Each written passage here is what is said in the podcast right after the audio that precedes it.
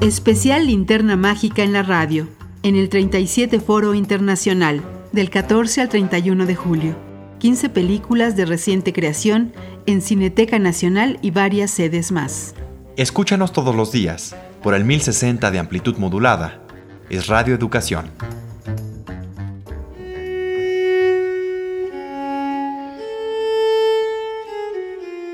La libertad del diablo de Everardo González. Producción mexicana de 2017 de la productora Artegios y Animal de Luz Films. La Libertad del Diablo, de Everardo González, tuvo su estreno este año en el 67 Festival Internacional de Cine de Berlín, en la sección Berlinale Special. A partir de su estreno se ha presentado en distintos festivales, logrando tocar de manera muy profunda a los espectadores. También los jurados que han visto La Libertad del Diablo han reconocido el talento reunido en este documental que habla de manera franca y con profunda sensibilidad de un tema que nos toca a todos los seres humanos, la multiplicidad de la violencia.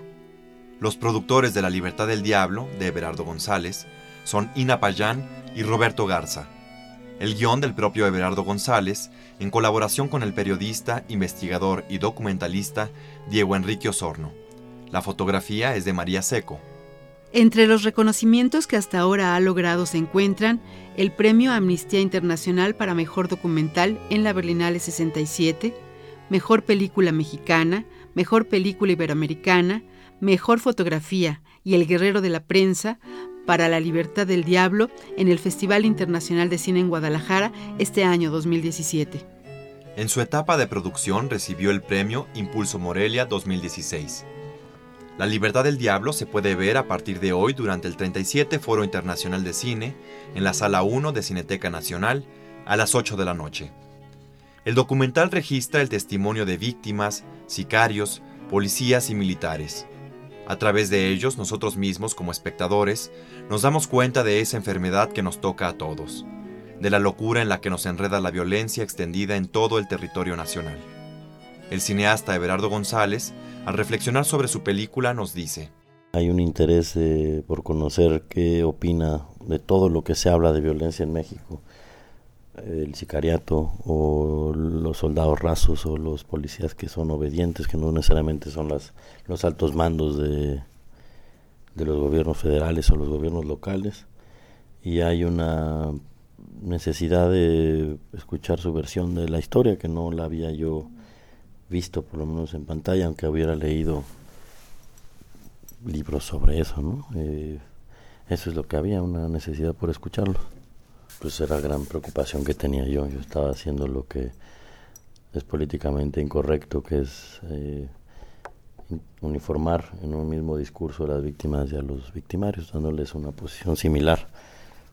En un país que efectivamente necesita que se le dé voz nombre y rostro a las víctimas. ¿no? Lo que pasa es que finalmente yo no estoy ejerciendo un plano político, aunque, aunque es una película política.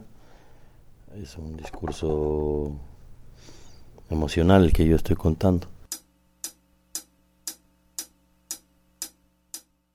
El también cinefotógrafo Everardo González es uno de los cineastas que con mayor agudeza ha visto la realidad que vivimos desde sus ángulos más terribles y dramáticos hasta los más tiernos y cargados de humor y simpatía.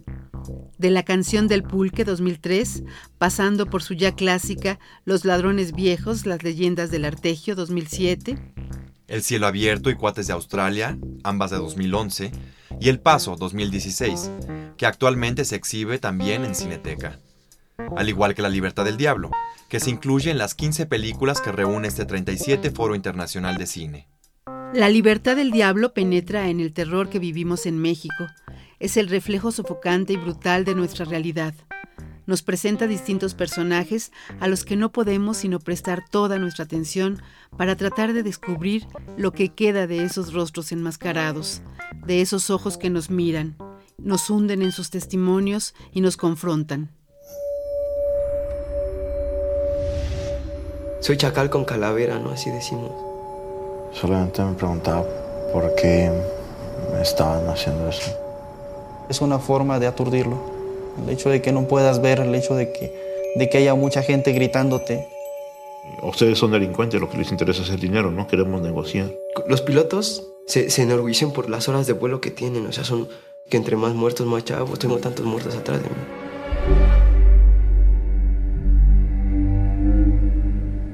Yo no le pedí a Dios que me diera las palabras. Agarraba su arma como, como con miedo. Y me ponen el arma en, el, en la cabeza. Le da, pero nada más truena. Pero yo creo que fue el trueno más duro que... Sí, realmente sí quería mi vida. Es lo que más temía que me la fueran a quitar.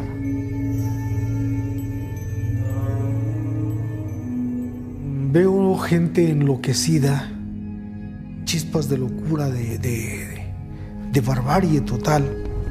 Ahí en ese trabajo no hay compasión. ¿Qué más le puedes hacer a un muerto si ya lo mataste? Hubiera sido más bonito morir en el intento de rescatarlos. No tienen perdón ellos. Ven que en la tierra para escarbar yo y que eran los tenis de mis hijos. Sus ojos como que están en el lugar, pero a la misma vez no están. Dije, bueno, ya me maté, ¿ahora dónde voy? Mi vida no tenía sentido en sí. Con todo el corazón sí. Pediría perdón. No puedo pensar en esas personas como mis iguales en esas condiciones, en esos momentos. Y sin embargo, seguimos siendo de la misma especie.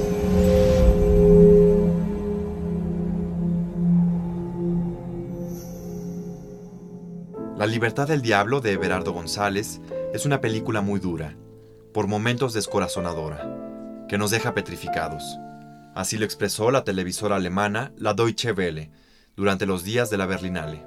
Por su parte, la revista Variety, una de los medios más leídos especialmente durante la Berlinale, escribía en uno de sus artículos, 10 razones por las que México merece ser el foco de atención en Berlín. El gigante norteamericano, como ellos se refieren a México, fue el primer país sin focus, en foco, situándose en el centro del interés del Festival Europeo. La revista Variety reflexionó sobre el hecho de que pudieron elegir entre muchos países en el mundo para tener esta atención especial. Se pregunta y da 10 razones, y entre ellas, en el número 5 reconoce a las películas que van directo a la yugular.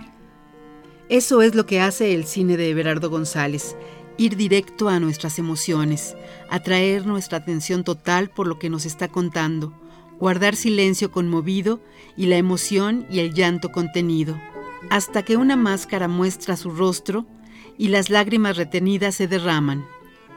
La libertad del diablo recurre a cierta teatralización de la tragedia en ese aparente distanciamiento enmascarado que nos deja ver la realidad más dura. Personas de ambos sexos, de distintas edades, pequeños también enmascarados, seres de uno y otro bando. Las víctimas y los victimarios guardan su rostro para contar su historia en un anonimato compartido.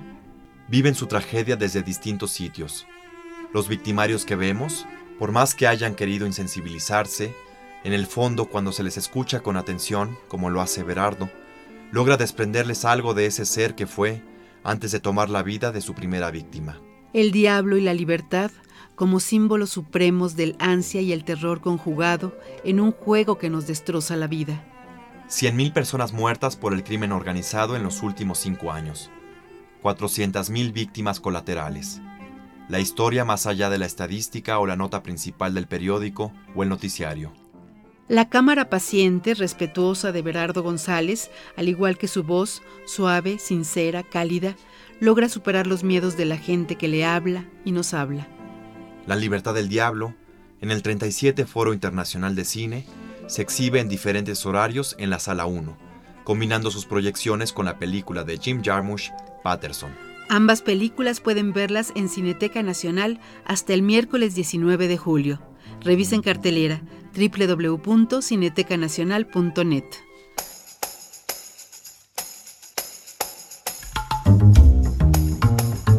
Especial Linterna Mágica en la radio, en el 37 Foro Internacional. Del 14 al 31 de julio en Cineteca Nacional y varias salas más en la Ciudad de México y en el interior de la República.